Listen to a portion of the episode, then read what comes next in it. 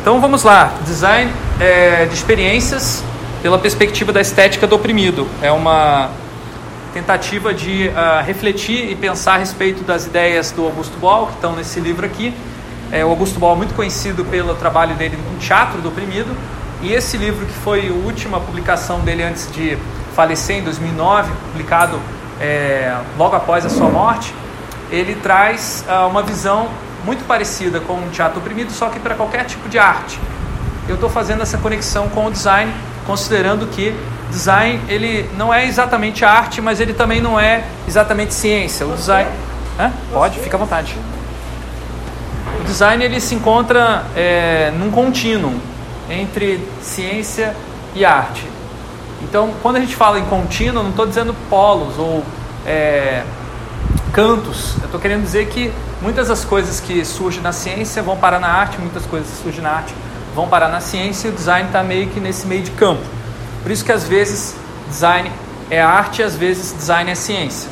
Então a pergunta não é se design é arte ou é ciência. Na minha visão é muito mais quando design vira ciência ou quando design vira arte. Essa pergunta é bem mais interessante.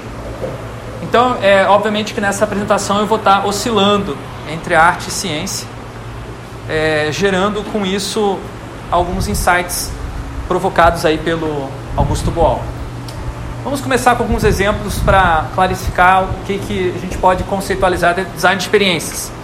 Música, né? Música é uma forma de arte bem é, conhecida que pode proporcionar experiências de vários tipos.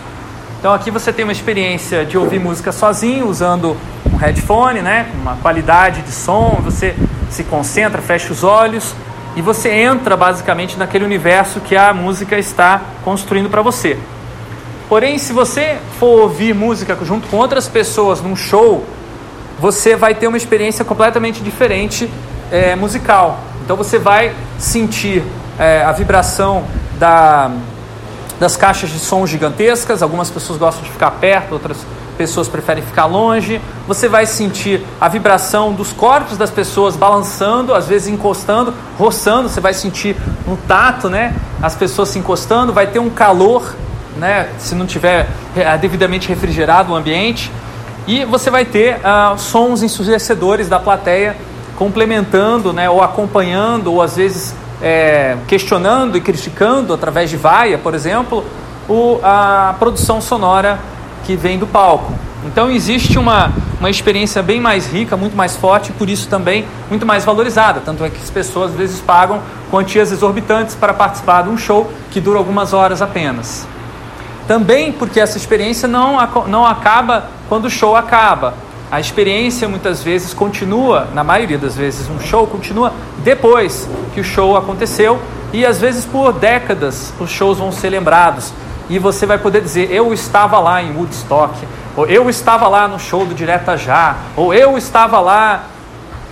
O que, que seria o equivalente hoje em dia? Sandy Júnior. Sandy Júnior. O máximo o cara pintava, sou velha, e além de você ter experiências de você ouvir música, você pode considerar também quando as pessoas estão criando música também estão tendo uma experiência. E aquele momento de você cantar no chuveiro, né, quando as suas cordas vocais ficam mais relaxadas e você consegue ouvir, graças à acústica do banheiro, melhor a sua voz e você percebe como quão bonita ela é e que você não tinha nunca percebido, né? E só no banheiro que fica tão bonita assim, puxa vida, né? E aí você se solta, porque afinal de contas você também está num ambiente com isolamento acústico, as pessoas não vão poder ouvir, então você não vai ter vergonha da sua voz. Então tudo isso faz parte de uma experiência, todos esses elementos. E o último exemplo é já uma experiência coletiva, de todo mundo produzir música coletivamente. E aí você vai para uma jam, por exemplo, né? e cada um entra com o seu instrumento, entra com o seu repertório, vão tentando dialogar, entender o que, que uma pessoa está tocando, encaixar dentro do, do ritmo da outra. E isso é um processo de negociação bastante difícil de fazer se você nunca participou de uma jam, mas a partir do momento que você entra, você começa a perceber que ninguém mais consegue controlar o que acontece numa jam. Surgem às vezes coisas muito boas, às vezes coisas muito ruins. E é uma experiência não só de assistir, mas como você tocar numa jam, muito diferente do que todas as outras que a gente viu até agora. Bom, essas são formas que eu diria vernaculares, entre aspas, de uh, projetos de experiências.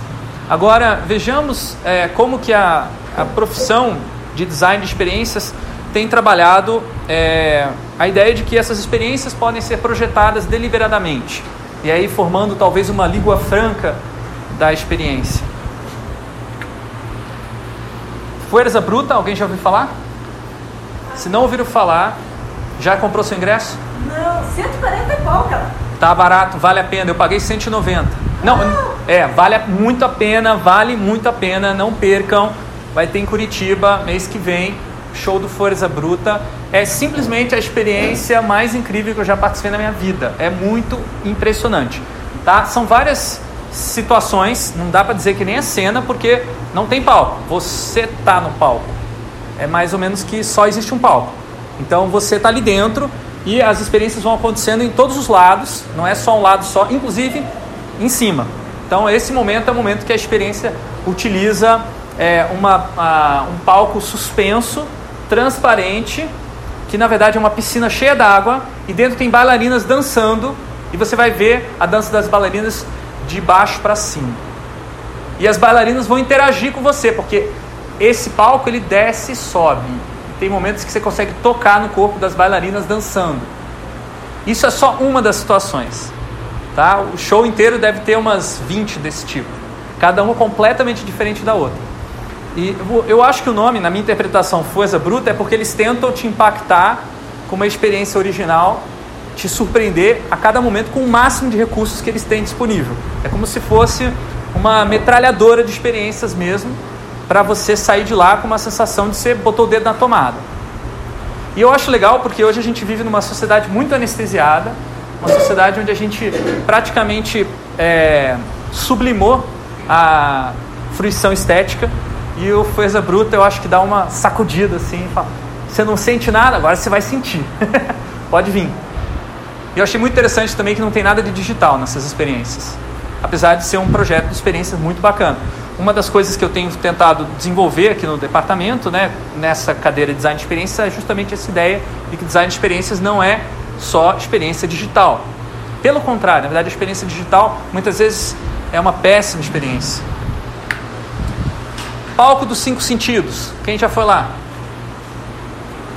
Oi, gente, vocês não estão vocês não estão consumindo experiências em Curitiba, hein? Palco... Mas não é tão caro, não. Sou cara. o palco dos Cinco Sentidos fica ali na. Ah, não lembro daquela rua, não. Não lembro o nome. É uma que sai das câmaras dos vereadores ali. É... Bom. Isso. Visconde do Rio Branco. Essa mesmo. É, o palco dos Cinco Sentidos é, foi criado por um arquiteto em homenagem à mulher dele, é, a Rebeca, que ela é uma violini, é, violinista, toca violino? Violinista. Violinista. Violinista. E ela se apresenta todos, toda quarta-feira, se não me engano. Nos outros dias ela convida diferentes músicos para tocar. É uma casa de shows que por acaso também oferece comidas interativas. Então todas as comidas lá são preparadas para você estimular os seus vários sentidos. E tem uma que é especial que eu recomendo que é a raclette. E aí você constrói, raclette é um, você constrói um, um mini pratinho assim, coloca lá para derreter o queijo, e aí você pode fazer vários tipos de raclette para seus, seus colegas que estão na mesa. É uma experiência muito bacana. Assistindo uma, um show, ao mesmo tempo que você come raclette, fica muito interessante. É, e vale a pena também conversar com é, os fundadores da casa, porque eles têm muitas experiências para contar. Barão do Rio Branco. Barão do Rio Branco, isso. Obrigado. Agora vamos para o digital. Na verdade, entre o digital e o físico aqui, né? Nós temos o, uma parceria do Spotify com a Tramontina. Eles contrataram uma série de chefes de cozinha para fazer uma análise é, das, da, dos parâmetros de dados que estão atrelados, metadados atrelados às músicas do Spotify e fazer um, um paralelo com metadados associados a receitas de culinária.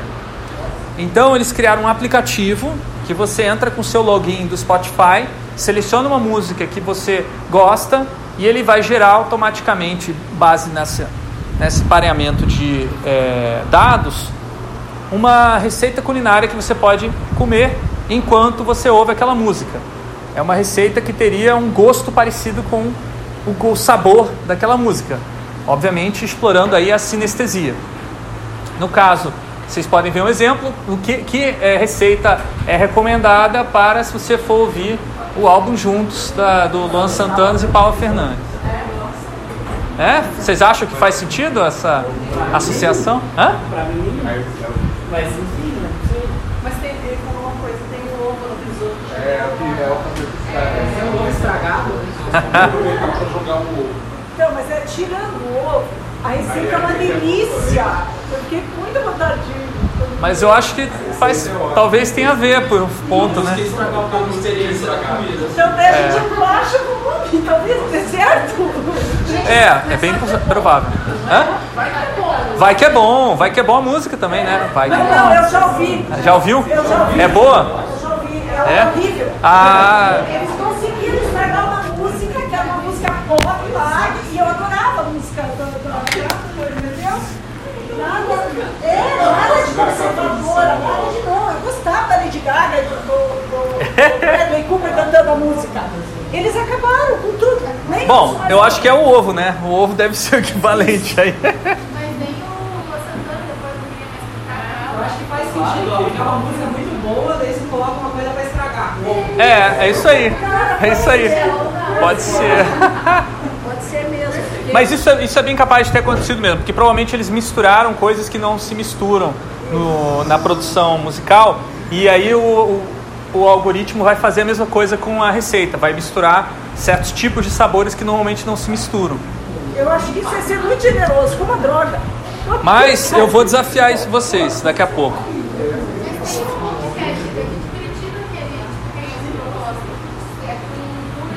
Podcast de sinestesia? Ah, que legal. Madeiro, É do Madeiro, então? É, do cara do Madeiro. Que massa. É legal o podcast. Massa. Bom, o Spotify, ele, ele não é um aplicativo, tá? Muita gente acha que o Spotify é um aplicativo, mas na verdade ele é, um, ele é uma experiência, um serviço oferecido em diferentes dispositivos. Então, quando as pessoas me perguntam o que é design de experiências, o que, que você faz, a maneira mais fácil de explicar é, é essa. Olha, você tem o Spotify, é um serviço, tem várias mídias, tem, tem várias coisas que eles fazem. Como que você faz para que essa experiência seja fluida e você sinta que você está interagindo com o Spotify de uma maneira similar, que não você não se sinta mais ou menos satisfeito nas diferentes mídias? E que você, por, por outro lado, que isso seja uma espécie de branding também, uma marca da experiência do Spotify. Então, design de experiências normalmente vem para projetar esse tipo de coisa. E eu acho que o do Spotify é um dos exemplos mais interessantes contemporâneos aí. Então, o que, a experiência projetada faz? Ela normalmente tenta se apropriar do pensamento sensível, que é um conceito que tem aqui no, no livro do Augusto Boal. Alguém chegou a dar uma olhada na introdução? Acho que eu passei. Você conseguiu passar para eles? Então, o Augusto Boal vai fazer uma distinção entre pensamento sensível, pensamento simbólico e vai dizer que o pensamento sensível ele precede o simbólico. O sensível seria aquele que está ligado diretamente aos sentidos e ele quer dizer que existe uma, um pensamento antes de você ter palavras. E esse pensamento ele tenta explorar de várias maneiras na sua proposta de estética do oprimido para a gente evitar que a palavra nos domine, tá? E só que o design de experiências ele já vai no nível, é uma tentativa de estimula, estímulo já no nível mais sensorial, ou seja, nível mais é, sofisticado de dominação. Já perceberam a mudança no discurso, espero, essa palavra aí. Até agora eu estava fazendo apologia ao design de experiência, agora eu vou passar para a crítica. Então, vamos lá, vamos aos poucos. Aqui, por exemplo, um exemplo de como que você tem uma, um gesto que você faz no seu celular a pinça para você aumentar, é, diminuir e aumentar uma, uma tamanho do zoom de uma imagem, tá? Esse gesto, a primeira vez que a gente viu alguém fazer, a gente não acreditou que era possível. Depois que a gente fez, a gente falou: nossa, que legal, que gostoso. É, isso são sensações. que a gente tem. Isso é pensamento sensível sendo ah, articulado, sendo aproveitado para representar e te relacionar você com uma coisa totalmente intangível, que é basicamente, no fundo do fundo, uma série de elétrons correndo por um circuito. Né? Então você tem uma sensação de que aquilo ali é material, que aquilo ali é tangível, que aquilo ali é gostoso de pegar, mas aquilo ali não existe de maneira física. É apenas uma, uma metáfora é, gestual. E aí, isso, a partir dessa percepção de que, beleza, podemos, através do design de experiências, é, provocar, estimular o sensível, por que não controlar, então, o pensamento sensível? E é exatamente isso que a maior parte do design de experiências tenta fazer, embora nem necessariamente utilize a palavra controle. E se você falar, ah, não, mas eu não estou tentando controlar o design de experiência vai fazer, vai falar. Por quê? Porque ele não consegue garantir o controle, mas tentar ele tenta. Por que, que ele tenta controlar? Porque normalmente ele projeta uma experiência. Daí você já sacou no título. Projeta uma experiência, uma estética, e você deve seguir essa estética como usuário dessa experiência. E aí tem todo um processo de encurralamento do usuário, né, usando uma palavra para dizer o que realmente está acontecendo. Né? Você tem aqui um labirinto criado pelo designer que o usuário deve seguir esse caminho. Clicou nesse item do menu, vai para esse outro menu, aqui tem outras opções. É um labirinto, é para você colocar o, o, ratinho dentro do seu ambiente controlado e ele andar do jeito que você quer que ele ande. Tá? Isso na cabeça dos designers de experiência, isso também nos artefatos os documentos que os designers utilizam para projetar essas experiências. E um exemplo desses é este que vocês estão vendo aí. Aí você pode dizer, se for um designer de experiências ou você se for simpatético à profissão, você fala, não, mas a tentativa não é controlar o ratinho. Estou colocando ele no labirinto só para ele se divertir, para ele fazer o que ele quer. Tá bom, mas é um labirinto ainda, né? Na verdade que você não consegue controlar muito é, o ratinho. E muito menos as pessoas porque as pessoas elas têm capacidade de ressignificação, de criatividade, de é, subversão muito mais elevadas do que um rato tem, apesar de que o rato também tem essas capacidades. Se você for ver nas estatísticas de navegação dos usuários em qualquer tipo de sistema projetado, qualquer experiência projetada, você vai ver que as pessoas não vão seguir os caminhos principais esperados pelos designers, pelos projetistas das experiências. E aí você vai ter o que eles chamam tecnicamente de taxa de abandono, que é quando a pessoa sai do aplicativo ou sai do website, desiste do que ela estava fazendo e você perde uma compra. Esse aqui é um diagrama clássico utilizado para análise do funil de vendas. Olha só, a palavra funil de vendas não sou eu que estou colocando, não, é a palavra que é utilizada na profissão mesmo. Então a ideia é fazer as pessoas passarem para o funil para que elas no final façam a compra. Então isso aqui são Funil de vendas. Isso aqui é, digamos assim, a primeira página de um portal é, de e-commerce, uma loja virtual. Essa aqui é a, é a quantidade de pessoas que fogem dessa página, ou seja, a maioria. Depois passam para a página do carrinho de compras, depois para colocar o endereço de entrega e finalmente finalizam a compra. Quando a pessoa finaliza a compra, a palavra utilizada na profissão é converteu. Também não sou eu que estou falando, converteu pessoa. Então, o objetivo do design de experiências no, muitas vezes é converter as pessoas. Por isso que eu gosto de falar que design de experiência tem a ver com Exu, porque tem muito a ver essa questão da mágica, né? como é que se converte uma pessoa, né? É um processo misterioso. Na prática, se você for observar de maneira mais viés antropológico, ou seja, desconfiando do que, daquilo que o design está vendendo, você vai ver que as experiências as estéticas que as pessoas têm com ah, tecnologias e com é, espaços projetados é muito mais diversa do que qualquer projeto podia, poderia antecipar. Então, se você for olhar nessa imagem, tem alguns resultados de pesquisa antropológica é, realizados por um grupo chamado Near Future Laboratory. Eles estudaram quais são os gestos que as pessoas fazem com os seus aparelhos celulares, seus smartphones e descobriram várias coisas que a gente nem percebe que a gente faz, como por exemplo, é, ficar obsessivamente checando o nosso celular para ver se chegou alguma notícia, né? ou então é, ficar tentando é, tirar uma foto de alguém assim, né? como se fosse um periscópio olhando para cima, é, ou então ficar é, encostado numa parede olhando no celular. Ou esse aqui que é o mais é o mais curioso, né? Você ficar andando em círculos enquanto fala com alguém no telefone celular. Quem nunca, né? Bom, eu não sei, eu, eu não consigo parar de fazer isso. E por que, que a gente faz isso? Né? Aí vão discutindo nesse, nesse relatório. Quem quiser conhecer mais é só googar Curious Rituals. Mas voltando para a discussão de estéticas de interação, os usuários eles também produzem estéticas de interação, não são só os designers, né? a despeito de todo o controle que os designers tentam exercer. E um exemplo bem interessante é o, a estética Vapor, Vaporwave, que é uma estética, na verdade, algumas pessoas chamam de contra-estética, porque é, eles vão quebrar todas as regras da estética do digital de propósito, misturando elementos, símbolos que não tem nada a ver uma coisa com a outra e principalmente abusando dos efeitos gráficos que os softwares de edição de imagem oferecem. Tá? Então, normalmente eles vão ser uma sátira, eles vão se colocar como uma sátira do ambiente digital limpo, clean, organizado, simples, que os sistemas operacionais, então é bem comum aparecer representantes de sistemas operacionais, vão propor. A estética do sistema operacional ela é subvertida através do Vaporwave.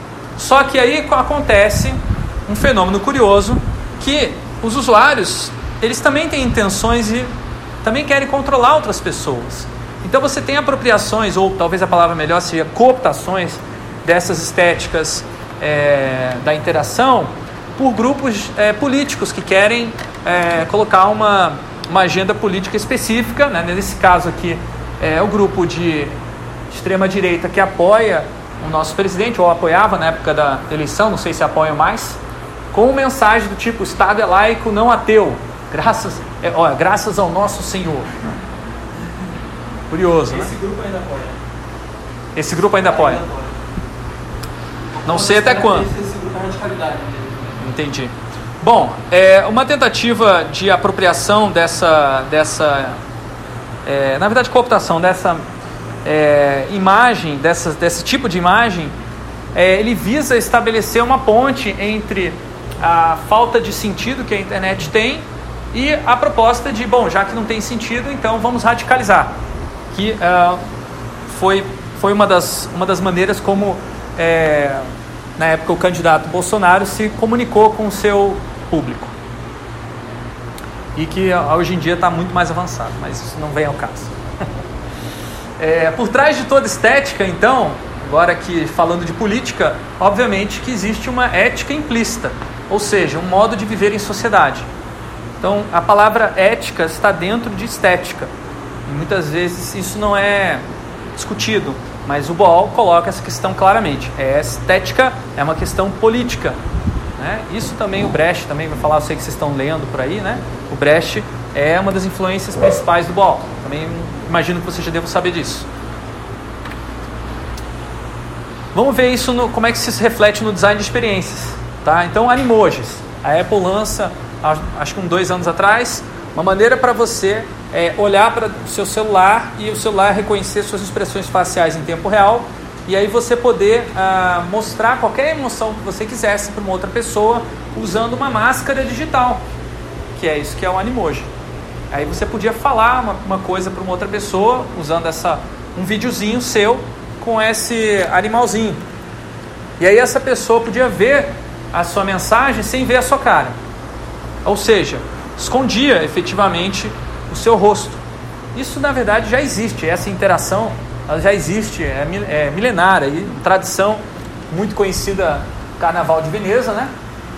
Você vestir uma máscara para você ter comportamentos e interações que você não teria sem a máscara, sem ser se você fosse reconhecido, né? E é isso que o Animoji faz. Eles falam, nossa, é, é para se esconder. Agora vamos ver um exemplo mais radical disso, que é o caso dos bate-bolas no Rio de Janeiro. É uma. Alguém é do Rio, carioca? Não? Eu sou, eu tinha muito medo disso quando era criança. Quando os bate-bolas chegavam, a gente fugia, porque bate-bola era uma fantasia que dava licença poética para bater nas pessoas durante o carnaval. Bater como? Bater com uma bola, né? Essa bola que está é, presa aqui num. É, isso aqui é um, é, um, é um cabo e aí aqui tem um, é, um fiozinho. essa bola, ela tem um efeito ricochete, assim. Ela não dói muito, mas dói, dependendo do jeito como bate, em onde bate, né? Mas segundo as regras do carnaval, pode bater. Pode mesmo, ninguém vai dizer para o bate-bola não bater, porque faz parte da fantasia. Então, no Rio de Janeiro tem é, essa tradição dos, dos bate-bolas saírem em gangues, né, como se fosse um bloco, e é, ameaçarem e fazer, e às vezes tem grupos de bate-bolas é, opostos, né, um grupo bate-bola X, um grupo, grupo bate-bola Y, que acabam se quebrando nesses encontros, tá? Sabe se isso é específico do Rio, se Salvador, em São Paulo? É, não, não sei se existe em outros lugares não, talvez tenha outros nomes. O bate-bola ele já foi proibido. Ele foi proibido no Rio de Janeiro por muito tempo. Você não podia sair com a fantasia do bate-bola que a polícia podia chegar em você. Hoje em dia eu acho que é liberado, mas ainda é uma questão bem é, delicada e normalmente a polícia revista é, uma gangue de bate-bolas quando encontra com eles durante o carnaval. Mas o do Rio está estudando para botar a bolinha por uma faca, uma coisa mais. Né? mais ativa. Não, mas isso acontece às vezes também. Eles levam às vezes outras armas e às vezes as pessoas morrem em encontro de bate-bola. No Rio hoje pode usar, mas não pode beijar. É, isso é verdade, isso é verdade. Portanto é que tem uma máscara, né? Não pode beijar. Mas o bate-bola ele é a expressão é, bem clara do, dessa masculinidade tóxica, assim, é um comportamento, né? Tem muito a ver e é, é, também, mas é por outro lado uma voz da periferia, né? O bate-bola é uma manifestação da, da periferia, das pessoas que estão que veem a violência todos os dias no noticiário, veem o Estado ter um monopólio da violência e durante o carnaval elas sentem essa oportunidade para uh, ah, se apropriar da violência, dessa linguagem e conversar na mesma medida.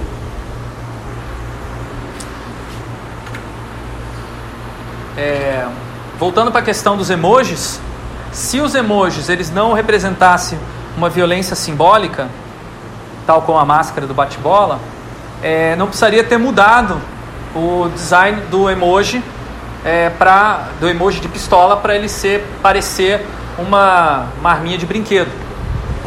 Tá, isso aqui é, é a evolução dos emojis de pistola de 2013 nas diferentes empresas e agora em 2018. Então você vê que a, a Apple foi uma das primeiras empresas a mudar para o modelo de arminha de brinquedo e o Twitter foi o último. Curiosamente, né, se você perguntar qual rede social que rola mais é, violência simbólica, talvez você, você, considere que é o Twitter, né, por, pela publicidade, né, a facilidade que tem das mensagens se espalharem é, publicamente e as pessoas acham, poderem bater em quem elas quiserem, mas sem saber em quem elas estão batendo. É muito parecido também com a história do bate-bola. Não, são os dois, né? É o Twitter e o Facebook. O Twitter e o Facebook, bem lembrado. São os dois, realmente, os dois é, é, disseminadores dessa cultura do ódio, né? Na verdade, não são disseminadores, eles são, é, eles são produtores da cultura de ódio, porque eles lucram. Então, quanto mais não, ódio é. tiver nessas redes sociais, mais lucro eles vão ter, porque mais vão ter mais audiência, mais exibição de anúncio e mais pessoas carentes, desesperadas por alguma coisa que apareça na timeline delas. Então, é, quando eu usei o termo violência simbólica, não é para acaso, é para trazer nosso amigo Pierre Bourdieu para a baila na discussão, né? O livro A Distinção, ele vai falar um pouquinho sobre a questão da estética e relacionar a estética com é, é, desigualdade social e vai mostrar que o gosto estético que a gente tem individual para alguma coisa, por exemplo, eu gosto de sorvete de, é, chocolate. Isso, na verdade, não é meu gosto pessoal somente. Isso possivelmente, na, estatisticamente falando, há uma grande probabilidade de todas as pessoas da minha classe social gostarem de sorvete de chocolate. Então ele mostra através de estudos quantitativos, e ele fala, eu estou sacaneando mesmo, porque eu não acredito que o quantitativo seja é uma maneira muito clara de entender a realidade social, mas é a maneira como eu posso legitimar esse tipo de argumento e impactar mais pessoas a respeito de uma questão muito complicada na nossa sociedade, que é a exclusão social por meio do gosto. Então, é, assim como eu posso dizer eu gosto de chocolate, eu posso dizer não, você faz parte de outro grupo social, você não gosta de chocolate e você nem deveria comer chocolate, porque você não tem a capacidade de apreciar o chocolate. Porque você não tem é, Você não tem uma formação, você não estudou para saber que o chocolate é o melhor sabor de sorvete. Então isso é basicamente desigualdade social manifestada na estética. É, avança algumas décadas de pesquisas inspiradas no Bourdieu e você vê coisas como é, evidências, mais uma vez, de que ah, as escolhas por, pelos emojis que a gente tem, no, que a gente utiliza para se comunicar nas redes sociais, no Twitter, no caso, são é, normalmente vinculadas às nossas é, grupos sociais, seja pela, por raça ou por gênero. Então, as identidades raciais, identidade de gênero, são correlacionadas com as nossas escolhas de emojis. Então, se você prestar atenção, é, aqui, por exemplo, no espectro né, de raça, que poderia se considerar negro, né, você tem ah, um, alguns tipos de emoji, né, que estão tratando de problemas, dificuldades, né, que as pessoas estão tendo, de luta, né, está acabando a bateria, então provavelmente são aparelhos, dispositivos que não têm uma durabilidade tão grande de bateria.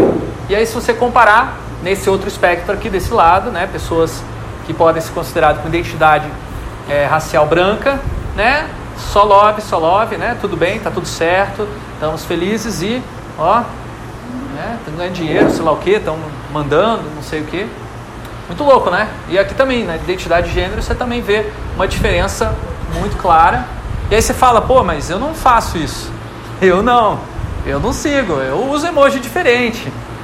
Tá, você pode eventualmente fazer uma escolha fora do padrão de gosto da sua classe. Mas, quando isso acontece, pode ser que as outras pessoas percebam isso.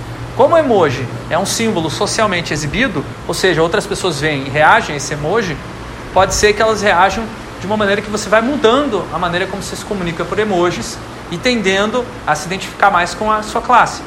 Ou então pode ser que você também não queira se identificar com a sua classe, queira se esteja em trânsito, ou se esteja confuso, confusa, não sabe qual é a, o confuso, né? Qual é a classe que você, ou qual o gênero que você está se identificando. Então tudo isso vai aparecer nos seus emojis. Então, é, a gente pode concluir que a moral ela se esconde atrás do gosto. Existe uma, é, uma tentativa, na verdade, né, de esconder essa moral atrás do gosto. Toda vez que eu escolho isso porque eu gosto, porque eu não gosto, na verdade estou fazendo uma escolha moral que faz parte é, da moral do meu grupo, do meu grupo social. Então é moral para mim eu utilizar o emoji da pistolinha. Todo mundo no meu grupo social utiliza emoji da pistola. Então isso é uma escolha moral. Só que as escolhas morais, elas são circunstanciais, é a aplicação, digamos assim, da ética. Ética é aquela é, consideração mais ampla sobre o que seria o ideal de vida em sociedade. Só que quando a gente reduz a ética à moral e a moral ao gosto, a gente faz parecer que é tudo uma questão individual, de escolha, de likes. Eu dei like, você não deu like. Não interessa, a gente não tem, não tem nada a ver, cada um escolhe as suas coisas, gosto não se discute. Então tudo isso aqui faz a gente desarticular a discussão política, faz a gente parar de pensar em moral, parar de pensar em ética quando reduz toda a estética, toda, é, todas as nossas escolhas a uma questão de gosto. E é exatamente isso que vai ser uh, objeto de exploração de redes sociais como Facebook, já falei do like, mas de maneira mais cruel ainda no Tinder e outras redes de relacionamentos amorosos ou relacionamentos carnais, não diria amorosos, né? É, o Tinder, para quem nunca experimentou, você vai aparecer foto de uma pessoa, não vai ter o nome, e você vai ter duas opções: swipe left, swipe right, ou seja, gostei, não gostei. E aí terminou de fazer isso, já aparece outra foto de outra pessoa: swipe left, swipe right. E aí você vai fazendo isso aqui: gostei, não gostei, gostei, não gostei, como se estivesse empurrando o corpo, sai, quero isso, não quero, vem pra cá, vem pra cá. E depois que você fizer uma filinha, uma carreirinha, né? Pode ser que aconteça de uma outra pessoa fazer o vem pra cá para você e aí você tem um match. E aí o Tinder vai te propor a conversar com essa pessoa. Pode ser que role alguma coisa, pode ser que não role. Você fala, legal, massa, muito bacana, só vou encontrar com pessoas que eu gosto. Até aí tudo bem, mas o problema é que como o Tinder é uma rede massiva, é, tem muitas pessoas diferentes ali dentro e essas pessoas estão repetindo esses comportamentos é, massivamente, você vai ter efeitos massivos, do tipo é, grupos sociais que ninguém gosta. né? Grupos sociais que vão levar muito mais swipe é, negativo, né? Vai levar negativas do que positivas, positivadas. Né? Então, os grupos como negros, asiáticos, bissexuais e outros que normalmente são negativados nas nossas relações sociais, que historicamente sofreram opressão, no Tinder são vítimas novamente. Não é uma tentativa da, da rede social Tinder em proteger essas pessoas, embora a rede social esteja é, diretamente oferecendo a opção da pessoa escolher. Quer dizer, essas redes sociais elas lucram em cima dessa opressão, elas vão lucrar em cima dessa exclusão.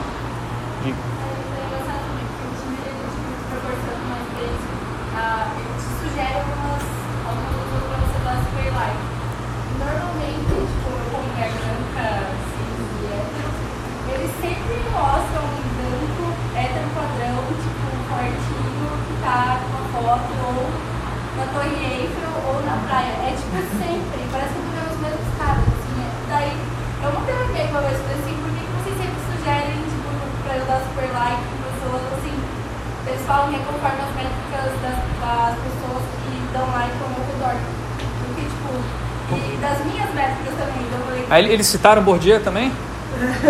Não citaram, né? Mas.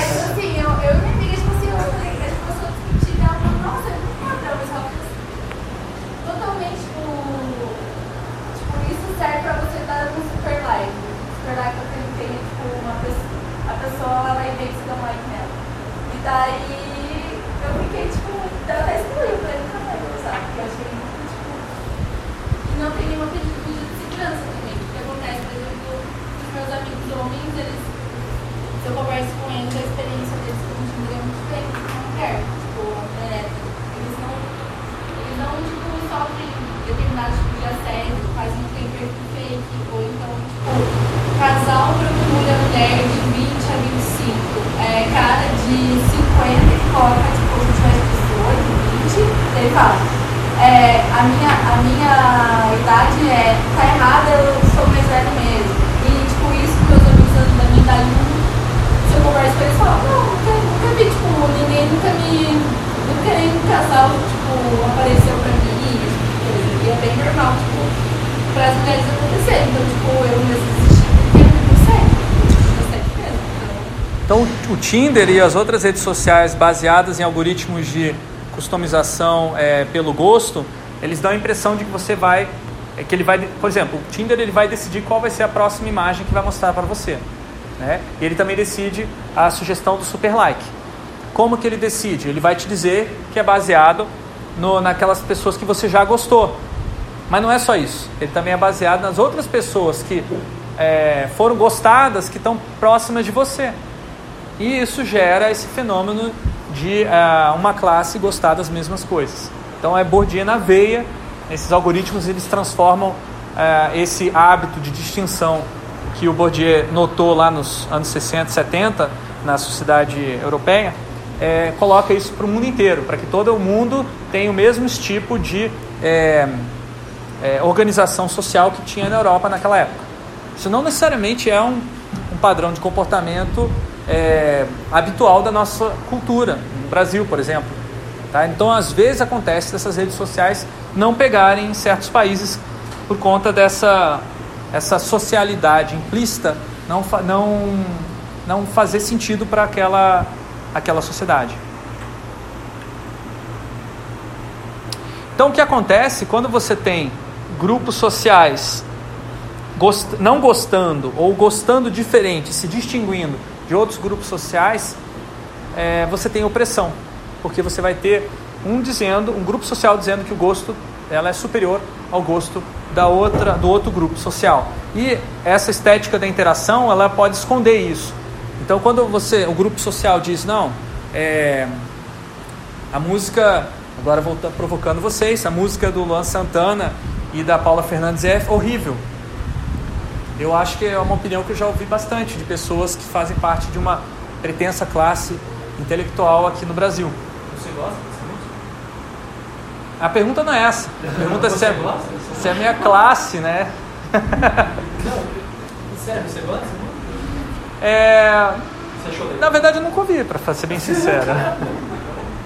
para ser bem sincero. Mas é, a gente tem que tomar cuidado com as, as nossas é, os nossos gostos. É essa a preocupação que estou colocando aqui. Muitas vezes o nosso gosto não é realmente o nosso gosto, é o gosto da nossa classe. E o caso mais interessante, porque esse caso nem é tão negativado assim, Luan Santana e Paula Fernandes. Mas vamos colocar o caso do funk carioca. Funk carioca, extremamente negativado, né? Extremamente é, restrito a um grupo. Não, quem gosta de funk é funkeiro. Funkeiro é uma pessoa que não tem gosto musical. Aquilo não é música. Então existe uma desqualificação no nível muito mais intenso. Por quê? Porque o funk ele é uma, uma, um estilo musical que representa uma, uma, um grupo social que historicamente tem sido negativado na nossa sociedade. Então, quando alguém coloca para tocar funk aqui na universidade, tem gente fazendo isso uma certa frequência ultimamente, eu tenho visto lá embaixo no pátio, essas pessoas estão questionando isso. Por que, que a gente não pode ouvir funk também aqui, né, entre os intelectuais? Eu fico bem alegre quando eu ouço funk, embora eu, particularmente, individualmente, não seja um, um apreciador de funk, eu não ouço funk quando eu quero escutar sozinho, mas eu acho que é uma questão coletiva interessante. Eu gosto de saber o que está rolando no funk, até para não ficar restrito à minha bolha. Mas isso é uma escolha pessoal. Não, é, eu tive uma experiência bem legal para isso. Fiz parte de um grupo de que é definir cultura aqui é, é, na universidade, depois até a Ju começou a fazer parte. E eu até saí depois dessa reunião, porque numa das discussões estava assim, nossa, é, então a universidade vai pautar questão de música. Então, né, a música vai ser isso, isso, isso. Eu falei, gente, eu, eu trabalho com periferia, a periferia tem música. Então, se eu quiser trazer para cá, e não pode ser música, quando eu falei de música de periferia, as pessoas que estavam lá, duas pessoas deram uns pareceres assim um pouco estranhos, mas assim, então, mas o que, que a gente vai fazer se chegar mulher de mini saia aqui? E daí outro, sim, daí a outra pessoa complementou disse, é, ou até sem isso, né? Daí eu, eu, eu falei assim, gente, essa discussão funcional tão ridículo que eu acho que é melhor parar então. Né? Se música de periferia é vista como mulher de minissaia, sendo que eu não, não consigo ver o programa de mulher de minissaia, né? ou sem, a gente está nesse nível aqui, então é até onde consegue chegar. Eu acho que isso que você está colocando é muito, porque a restrição ela é, é muito, ela é pesada, ela é forte, e ela é, né, como o, o, o mesmo coloca, né, ela, ela é sólida, consistente, material, né? Não é aquela coisa do mundo dos sonhos, não. Ela se solidifica todos os dias. E não é uma mera escolha. Você é forçado a escolher Sim. daquele jeito. Você é forçado a não gostar do funk, porque se você gostar do funk e as outras pessoas descobrirem isso. Quando eu pergunto assim, me indique um filme, qual o filme que eu mais assisti na minha vida foi Duro de Matar. Porque eu adoro Duro de Matar, eu adoro. Eu chego em casa, estou cansada, quando tem Duro de Matar, eu assisto Duro de Matar é muito assustador. É muito assustador eu gostar de de matar. É o meu lado violento que tem. É uma questão tribal, né? Isso, os gostos. É, tem a tribo intelectual, né? É preciso coincidir a indumentária, os gestos, a fala. É, eu, eu, eu evitaria a ideia de tribal, que normalmente está associada a natural e que não tem outro jeito. Eu vou mostrar como eu estou tentando com os nossos alunos quebrar isso um pouco.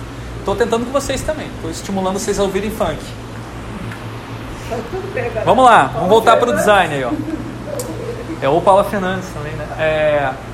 Então, o que, que acontece quando você tem uma estética escondendo a opressão? Você vai ter pessoas sendo negativadas também no design. Usuários sendo considerados burros, porque interagem de maneira feia. Então, se você já se sentiu nessa situação alguma vez, isso não é por acaso. Tá? Isso aí é uma relação construída socialmente que vai fazer você individualmente achar que você é o errado. Você que não sabe interagir direito. Tem um caso curioso que numa aula que eu dei há uns 10 anos atrás, eu pedi para meus alunos filmarem é, um momento em que eles estavam avaliando uma, alguns eletrodomésticos, dentre eles uma pesadeira, é, não, uma balança eletrônica numa época que ainda estava começando a vir para cá, então a gente não sabia muito bem como usar e a gente queria experimentar justamente como que um usuário que nunca viu aquela balança poderia aprender a usar ela. sem ler o manual, porque normalmente as pessoas não leem o manual quando compram um produto novo. E aí a gente mostra nesse vídeo tudo que pode acontecer de errado. E a gente tenta mostrar que a, aquele projeto dessa balança, ele é um projeto que não é claro, você não entende como usar. Você tem que ler o manual para entender. E isso a gente achou ruim, uma característica ruim da balança. Tá? Então o vídeo ele critica a balança. Porém, no YouTube, ao ser publicado esse vídeo, que gerou muitas visualizações, mais de 30 mil, as pessoas comentam que a gente é burro, otário, idiota, imbecil, porque a gente não está seguindo o projeto da experiência dessa balança, porque a gente não leu o manual. Como assim não leu o manual antes de usar essa balança? Tá? Olha aqui, ó. A empresa gasta dinheiro, horas e horas entre projetos e testes. Só dedica para fazer um produto que atenda às expectativas dos consumidores. Aí vem um imbecil qualquer com uma ridícula autoridade autoproclamada que não se deu nem o trabalho de ler o manual, enfim. E usa a balança. que absurdo utilizar a balança sem ler o manual e sem, ti, sem tirar a meia. Pô, tem que tirar a meia, ninguém, todo mundo sabe. Pô, quem não sabe o que é BW, todo mundo sabe. É BT, né? É, é body, sei lá o que, nem eu me lembro agora. BF. BF aí, ó. Ninguém sabe o que é BF, todo mundo tem que saber o que é BF, pô. Vocês são burros. Isso aqui é uma, é uma evidência clara, inesperada, mas uma evidência óbvia de que daquilo que eu estou falando, de que ah, existe um preconceito sobre a maneira como a gente interage, existe um jeito certo e errado, existe um jeito bonito e feio de interagir com as coisas. Então existe né, uma opressão. Então essa estética da interação, ela acaba pode se considerar dentro da, do conceito é, do Boal entre dois tipos, a estética do opressor e a estética do oprimido. Então agora eu vou tentar fazer uma aproximação bem, bem direta em relação ao, ao esse livro e a minha área do design de experiências. Aqui nós vemos uma imagem do Mark Zuckerberg testando uma ferramenta nova que é, eu não sei se ainda está disponível, já está disponível no Facebook, que é o Facebook Virtual Reality. Acho que eles cancelaram por causa desse exemplo. Ah, eles chegaram a cancelar então? Não sei se cancelaram, mas eles não, se implementaram não fez sucesso.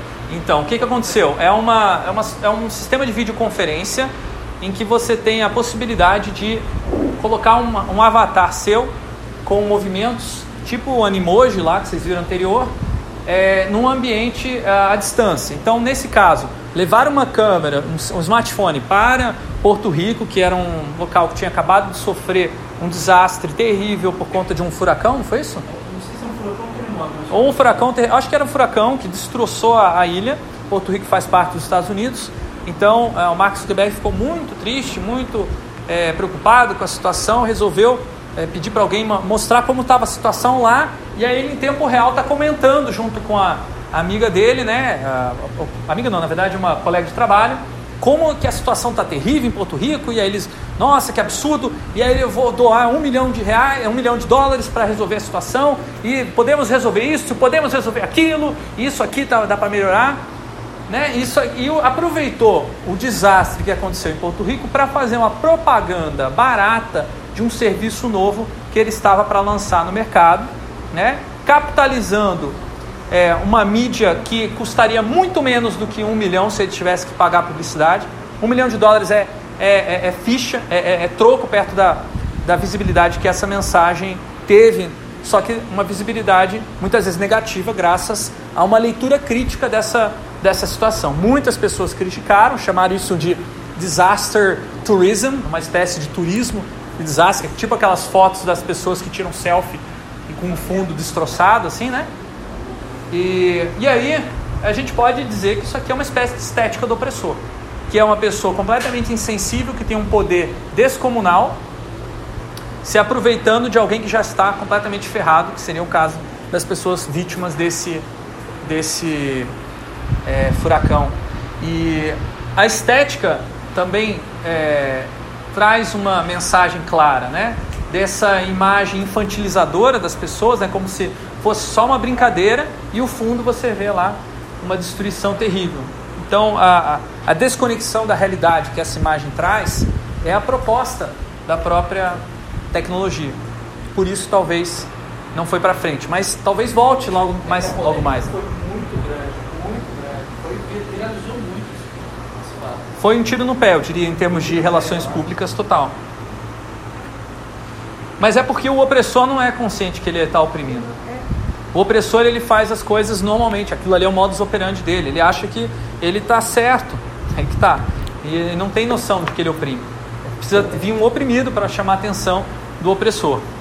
Luciano Huck teve alguma coisa assim, teve um, um, que ele foi, eu não lembro, eu acho que no Haiti mesmo, foi para o Haiti, fez alguma coisa horrível assim também no seu programa. Só que assim, ele fez essa coisa horrível no programa, teve resposta, pelas redes circularam né, as respostas da, de quão ofensivo foi o que ele fez, mas é que não repercute da mesma maneira, né? Porque os meios de Talvez a leitura crítica, né? Leitura crítica. ela não chega, não chega onde chegou a, a, a opressão, né? Então é- eu sempre falo que a, a resistência a gente está sempre reagindo, mas não chega a encobrir porque a audiência dele foi imensa e tal, e daí nas redes todo mundo compartilhou, mas não chegou onde deveria chegar. Sim.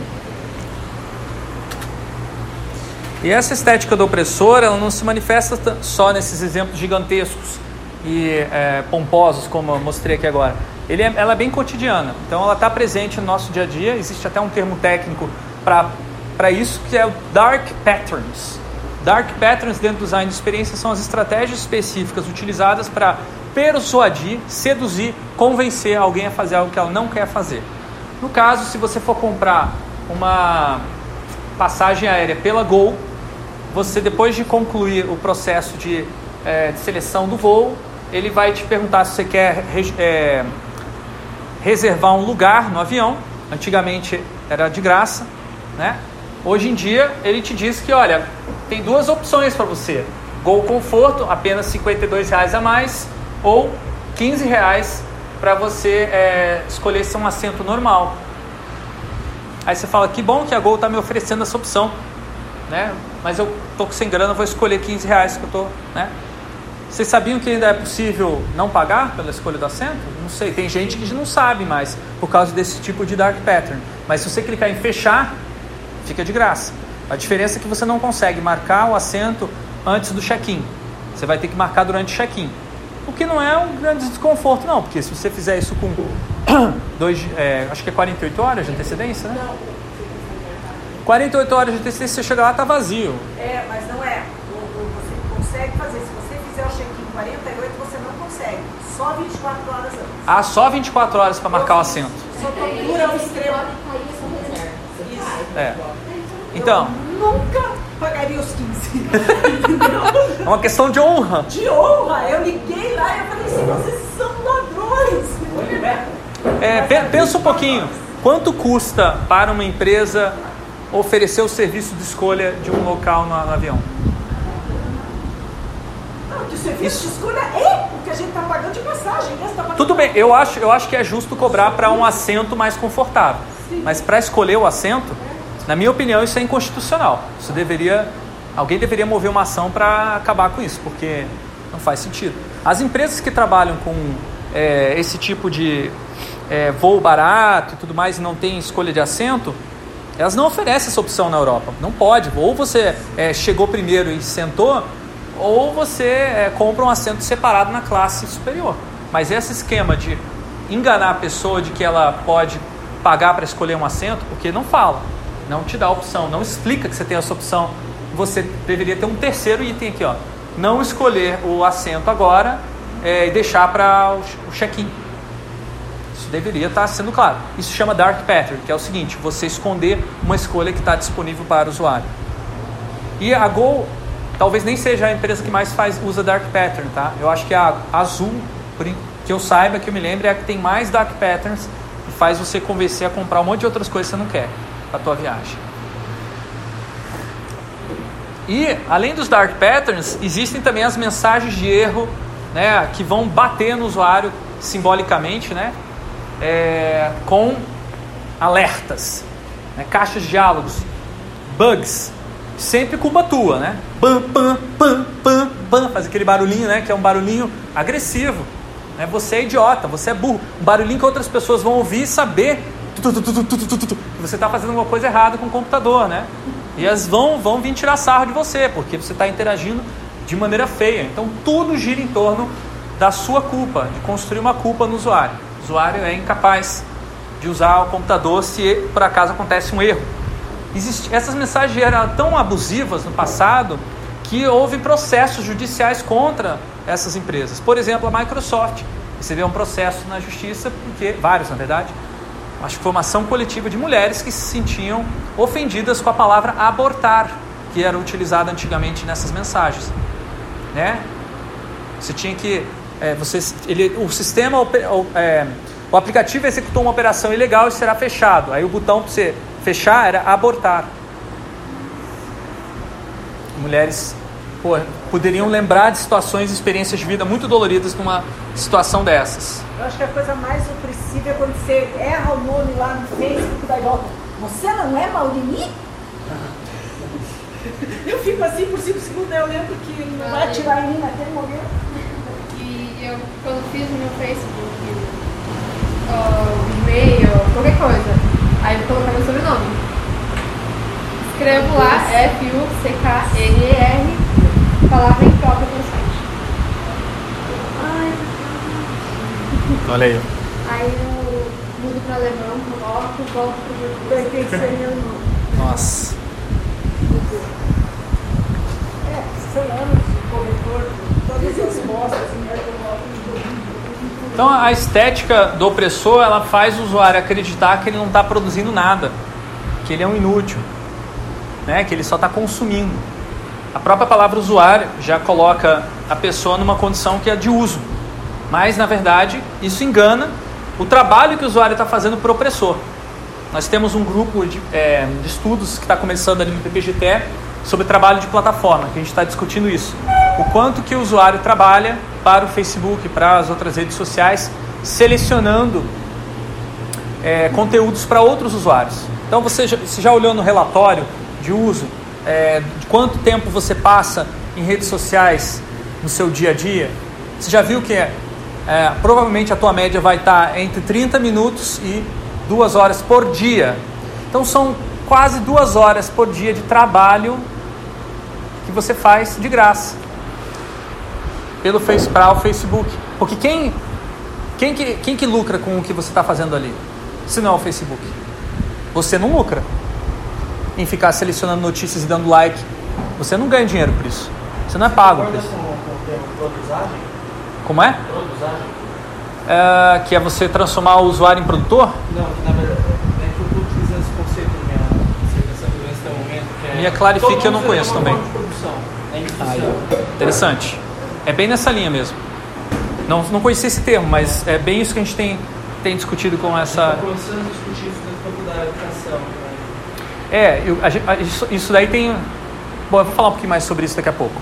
Mas o caso desse grupo de estudos, a gente tem discutido é, que isso aqui é uma exploração né, trabalho não remunerado e, pelo contrário, também existe uma transformação do usuário em um produto que é vendido para o anunciante. Mas essas empresas, elas criam um aparato jurídico enorme quando você assina, você clica aceitar a- a- as designações internas antes de acessar o produto, porque daí é, todos os dados que você oferece a eles, eles podem explorar. Isso, para ter certeza de que que. isso não é constitucional.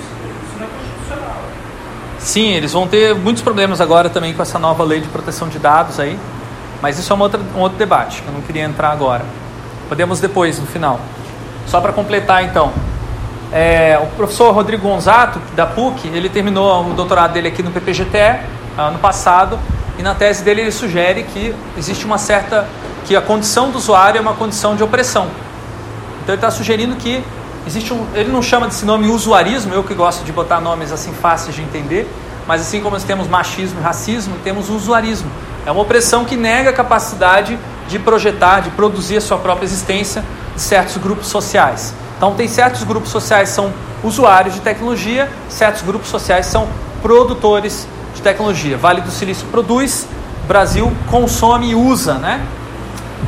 E ao usar, você não pode projetar, você não pode criar sua própria rede social no Brasil, por exemplo. Então, tentando combater essa opressão é, do usuarismo, Eu e o professor Gonzato e outros professores que se interessam por isso, muitos vinculados ao PPGT, a gente tem discutido bastante a ideia de estética do oprimido como uma, uh, alter, uma alternativa à estética do opressor no design de experiências. Então eu vou mostrar alguns conceitos e alguns projetos que a gente tem desenvolvido nessa linha. Só para pontuar, quem não leu a introdução aqui do, do livro do Ball, ele vai fazer uma, é, uma contraposição entre estética do opressor, que no caso do teatro se manifesta num set de, de filmagem que faz referência ao cinema, com figurinos muito é, caros, com uma, uma atuação toda ritmada, toda é, marcada, tudo certinho, planejado mil e uma vezes, né? nada sai do compasso, com um custo bem alto para você assistir, então somente é, aquele grupo social que são opressores na sociedade que vão assistir e vão ver os seus valores sendo reiterados na peça. A peça não vai questionar os valores da classe opressora. É bem contra esse tipo de teatro que o teatro do oprimido foi fundado. O Boal faz, percebe esse problema dentro do teatro, lá nos, nos anos 50 e 60, e começa todo um programa de teatro é, voltado para uma estética que depois ele vai chamar de estética do oprimido, nesse livro aqui. É, e aqui tem um exemplo do grupo Maré 12, que é um grupo de teatro oprimido é, que se apresenta, se organiza é, lá no Rio de Janeiro, numa uma comunidade que eu não me lembro o nome agora exatamente, mas que vocês podem ver já pelo visual, é, características da estética do oprimido, que é a utilização de materiais que estão disponíveis dentro dessa comunidade, é, representação de cenas que tem a ver com os valores e dificuldades que essa comunidade é, enfrenta. No caso, essa peça fala sobre a maternidade. É, como é que fala quando é muito cedo? Precoce. Precoce, obrigado. Maternidade precoce. Então, uma peça de teatro sobre uma situação que acontece naquela comunidade, visando gerar reflexão e o debate sobre isso. Não é favela da Maré? Isso? Acho que sim, acho que sim. É um complexo, né? Na verdade tem vários, tem várias favelas lá. Essa daqui, se não me engano, tem, é perto daquele piscinão de Ramos. Não me lembro se é esse o nome. Então, a proposta do Augusto Boal é que todo mundo seja teatro, e todo, ou, na verdade, de maneira mais ampla, que todo mundo seja artista. Então, na verdade, ele diz: o ser humano é teatro já no seu dia a dia. Eu aqui estou fazendo o papel de um professor dando uma palestra, vocês aí estão fazendo o papel de estudantes ouvindo uma palestra. Nós estamos aqui fazendo o papel de brasileiros, nós estamos aqui fazendo o papel de palhaço, e a universidade está sendo destruída. Então, tudo isso é porque a gente tem papéis, modelos que a gente segue no nosso dia a dia, isso já é teatro. Extrapolando além do teatro, ele vai escrever no Estética do Oprimido que isso vale para qualquer arte. Então, nós estamos o tempo todo produzindo arte. A escolha das palavras, as escolhas de gestos, as escolhas de roupa, tudo isso é arte. Tudo isso pode ser reconhecido e valorizado, ao invés de anestesiado pela estética do opressor. Então, a, a proposta do, do estética do oprimido é tornar todas as pessoas produtores culturais, ativos, conscientes e que estão fazendo isso. E combater, por outro lado, essa estética do opressor que vem goela abaixo através das mídias dominadas pelo capital. Aqui uma definição é, nas palavras do próprio Ball, que está no livro, né?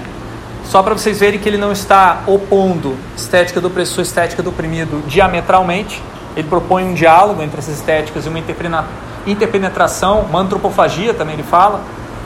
A estética do oprimido, ao propor uma nova forma de se fazer e de se entender a arte, não pretende anular as anteriores, que ainda possam ter valor. Não pretende a multiplicação de cópias, nem a reprodução da obra, e muito menos a vulgarização do produto artístico. Não queremos oferecer ao povo acesso à cultura, como a maior parte dos programas que trabalham com oprimidos na, área de cultura. Não é só acesso. Como se costuma dizer, como se o povo não tivesse sua própria cultura. Porque se falar que vou dar acesso à cultura para o povo, mas o povo já produz cultura, né? Ou não fosse nem capaz de construir e ter cultura. Em diálogo com todas as culturas, nós queremos estimular a cultura própria dos segmentos oprimidos de cada povo.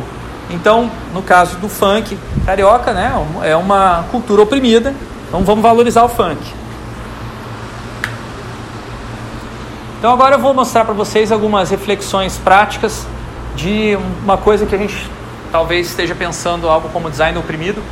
Não sei se vai ter esse nome futuramente, não sei se faz sentido desenterrar e manter essa proposta ainda com essa mesma nomenclatura, até considerando toda a discussão posterior que existe sobre opressão pela via pós-estruturalista e tudo mais, mas já nesse contexto dessa fala faz sentido em falar em design do oprimido para tentativas de desenvolver uma estética do oprimido dentro do design. Isso aqui foi feito quarta segunda-feira, é um manifesto parangolé. Os nossos estudantes, uma disciplina chamada é, Laboratório de Design para Inovação Social, eles quiseram escrever um manifesto para convencer a sociedade, para eles mesmos se convencerem também, de que o design poderia ter, uh, lutar contra opressões. E aí a gente, cada um escreveu uma, uma frase, uma fala, num, uma, num pedaço de pano, depois a gente juntou esses pedaços, fizemos uma espécie de uma colcha de retalhos que se tornou vestível, um parangolé.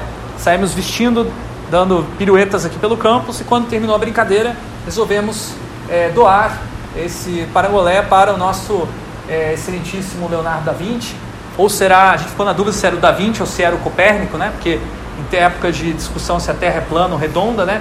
Eu acho que ele é muito mais Copérnico aqui mostrando, olha, a Terra é redonda, gente. Vocês aqui na universidade não podem acreditar que a Terra é plana, porque, olha, a gente trabalhou muito para fazer a gente acreditar que tem ciência e a ideia de Terra redonda é basilar para isso. Se você detona a Terra redonda, você detona a ciência inteira, então para que precisa universidade, né? Mas algumas pessoas acreditam na volta do plano, né? Ou sei lá o quê.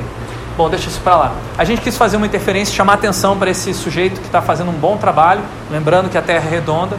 E aí alguém foi lá no dia seguinte tirou. Né? Não sei que fim levou essa inter intervenção que a gente fez. É um pouco triste que tenha durado nem 24 horas, né? Mas eu também. cheguei de manhã. Eu cheguei de manhã e não tinha mais. Pois é. Falei, gente, Muito como rápido, né? pessoal é ágil, né? À noite ainda acho que passou. Alguém chegou muito cedo e tirou.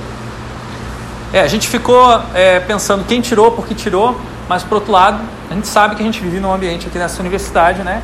Que não é muito propício para arte. Isso aqui é uma interferência artística, se você for pensar bem, nada agressiva, porque não destrói a outra obra, pelo contrário, é um palimpsesto, né? acrescenta a obra, gera novos diálogos e chama atenção para algo que você nem presta atenção mais, porque está tão comum, né? Vamos olhar para essa obra aqui, vamos dialogar com ela. Então não foi uma destruição, a gente não pichou a, a obra, né? embora a gente tenha estamos pensando aí futuramente o que fazer para ter mais para ter mais perenidade, né? já que não dura uma, um, um dia desse jeito, vamos pensar outro jeito que grude melhor as coisas que a gente quiser discutir, né? Vamos pensar.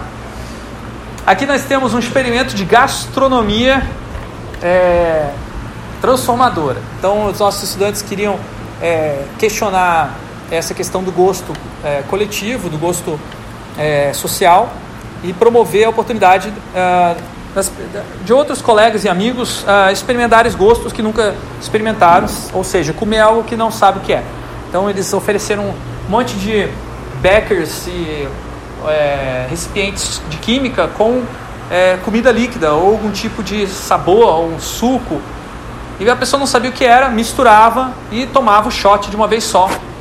Depois descrevia como era o sabor, mas de olho fechado, para não para se concentrar mesmo na questão do sabor. Então, uma experiência bem simples que eles fizeram, né, para é, a gente lembrar dessa questão que o gosto pode não ser necessariamente a única maneira da gente escolher algo que a gente vai comer. E por outro lado, também pode não ser a única maneira da gente escolher alguém que a gente quer se relacionar. Talvez a gente tenha que fazer coisas que a gente não gosta na nossa sociedade para ter uma sociedade mais plural. Vocês têm resultado? É um experimento rápido, né? Não foi uma coisa assim que a gente fez com uma grande quantidade de pessoas. Foi um experimento de design. A gente costuma dizer que no design a gente faz um ou dois experimentos de design e depois a gente passa para o próximo. A gente está sempre querendo criar alguma coisa nova. A gente não visa, por exemplo, a ter um resultado estatístico científico. A gente quer criar. Aqui nós temos um outro caso do Teatro do Oprimido Tecnológico, que é uma atividade de extensão que eu desenvolvi no semestre passado é, lá no LAPOC, em parceria com o TUT, que é nosso teatro universitário. É, foi uma série de oficinas de teatro do oprimido e estética do oprimido. Existem vários exercícios que o Ball é, treinou os seus coringas, né, que são essas pessoas é, capacitadas a facilitar sessões de teatro, para que as pessoas reconstruíssem o seu pensamento sensível. Se, dentre elas, existe, por exemplo, um momento que as pessoas é, conversam só com gestos, momentos que as pessoas só é, se conversam e se entendem através de cheiros, por aí vai. A gente fez uma. São oito oficinas no total, foram 16 horas. Participaram estudantes, participaram é, membros da comunidade ampliada externa da universidade. E lá pelas tantas, nós temos cenas de teatro imagem onde são ensinadas situações de opressão em que a tecnologia é usada para oprimir. E aí você tem aqui um, os participantes representando alguém que infelizmente levou o seu celular para as férias e foi interrompido constantemente com anúncios tentando vender produtos e também é, é, foi vítima de phishing, né, que é aquela roubo dos dados para algum tipo de é, algum tipo de operação ilegal. Outro momento, os participantes refletiram aquilo que a gente discutiu anteriormente, né? Toda vez que a gente usa um produto gratuito, nós é que se tornamos o produto, porque a empresa vai se sustentar vendendo os nossos dados para um anunciante. Eu tenho uma estudante que está fazendo um TCC de design sobre a identidade das cafeicultoras do norte do Paraná. Está trabalhando com uma comunidade em Pinhalão, em uma outra cidade que eu não me lembro agora o nome. É, ela, essa comunidade são mulheres que não são reconhecidas pelo seu trabalho como produtoras de café há muitos, há muitos tempos já que elas fazem isso, mas a sociedade não as vê assim. E ela está tentando utilizar o design como uma ferramenta para que essas mulheres possam ser mais o trabalho dessas mulheres seja mais valorizado e visível. Algumas pessoas tentaram fazer isso com o design no passado, né? tem várias é, linhas de produtos com é, mini lotes né, de produzidos por mulheres, e aí você tem uma estética do opressor aqui, que é um homem provavelmente que fez esse projeto gráfico que vai igualar a mulher à natureza, né? como se a mulher fosse para ser consumida junto com o café, como se ela fosse uma flor delicada, né? Como se ela fosse rosa, né? Como se ela fosse, né? Isso aqui, né? Isso aqui é o, é o, é o preconceito encarnado no design de que a mulher é frágil, que a mulher é, ela é parte da natureza, que a mulher ela é, é doce, que a mulher é, enfim. Não, mulher cafeicultora forte, que produz, faz um trabalho manual, que nem os homens têm capacidade, empenho, força e determinação para fazer, que é a realidade, isso não aparece nesse design gráfico, nesse projeto. Então a Rafaela está tentando é, fazer um projeto que vai além do, da embalagem, que envolve criar uma experiência mesmo de alteridade para as pessoas entenderem qual é a realidade dessas mulheres dentro das, das cafeterias de mulheres aqui na cidade de Curitiba. Então futuramente vai ter uma exposição de fotos ela está pensando em outras coisas para mostrar essa realidade da produção no campo. Aqui temos o trabalho do Roger Silva, está fazendo o TCC também sobre é, estética do oprimido. Ele está especificamente estudando a estética afrofuturista em videoclipes brasileiros.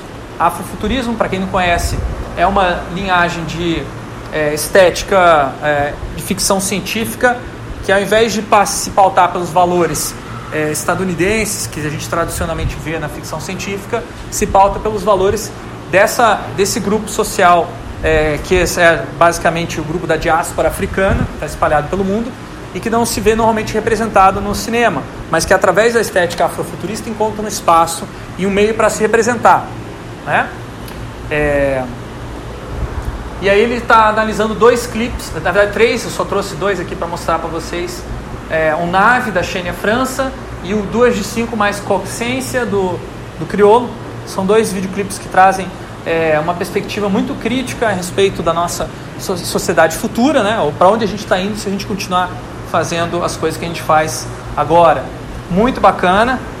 Ele está analisando os elementos estéticos desses videoclipes para identificar e fortalecer para quem quiser produzir videoclipes afrofuturistas no futuro. Além disso, em sala de aula eu tenho utilizado o teatro oprimido em alguns momentos para discutir é, a opressão, a melhor coisa é você fazer o teatro fórum, você ensaiar a opressão, mostrar ela acontecendo, pedir para os estudantes é, experimentarem na carne, né, encarnar os personagens opressores, os oprimidos. Aqui no caso temos um casal de, é, de gays que estão sofrendo violência na rua porque estão andando de mãos dadas, né? E aí aqui você tem uh, um personagem brasileiro, né, bem tradicional, apoiando né, essa violência contra a união homoafetiva. E aí eles tentam, utilizando o teatro, também estratégias para reagir à opressão, em algum determinado momento, utilizando novas tecnologias. Isso vai gerar ideias para produtos, novos produtos que são anti-opressivos. Aqui nós temos um exemplo de um desses produtos encarnado na né, uma, uma, uma técnica nova que eu estou desenvolvendo, se chama teatro projetual, que não, não existe no teatro oprimido, eu estou tentando desenvolver como uma contribuição, teatro oprimido, que é basicamente pessoas representando objetos, pessoas representando tecnologias. Aqui nós temos o sutiã, essa moça está representando o sutiã, essa outra está representando como se fosse um entrevistador de um programa de TV, em que tem como convidados o sutiã e o escrotiã. O escrotiã é o produto que vai igualar a relação de gênero para que as mulheres, os homens tenham mesma, a mesma, é, sejam vítimas no mesmo processo de é, desconforto é, que as mulheres sofrem por ter que usar o sutiã, por uma necessidade social de não deixar é, as mamas às vistas, porque as mamas não podem cair, porque isso, porque aquilo, né, uma questão de saúde. Então a mesma coisa para os homens com relação ao tratamento do escroto. Aqui temos dois projetos, então, derivados desses experimentos. O primeiro, da situação da, da reunião, da, da perseguição é, a, a homofóbica, né, foi criado uma solução que é um serviço digital chamado Pombocop. Você chama o pombo e eles, os pombos soltam raio lasers nos homofóbicos.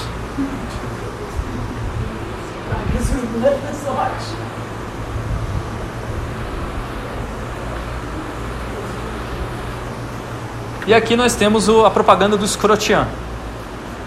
Tá? A ideia das, das estudantes era que mostrar que o Scrotian, na verdade, ele já é uma coisa normal, já existe, já está aí na nossa sociedade, tanto quanto o sutiã, uma coisa naturalizada, e todos os homens têm que se preocupar com a sua saúde, o seu bem-estar. É, existem vários modelos, inclusive o Dry Fit, para você utilizar no, durante a execução de esportes, né? muito indicado para você não, não, não sofrer com assaduras. É um problema bem comum nos homens que praticam esportes nessa situação, com o escrotian, problema resolvido. Bom, era isso que eu queria apresentar para vocês. Obrigado.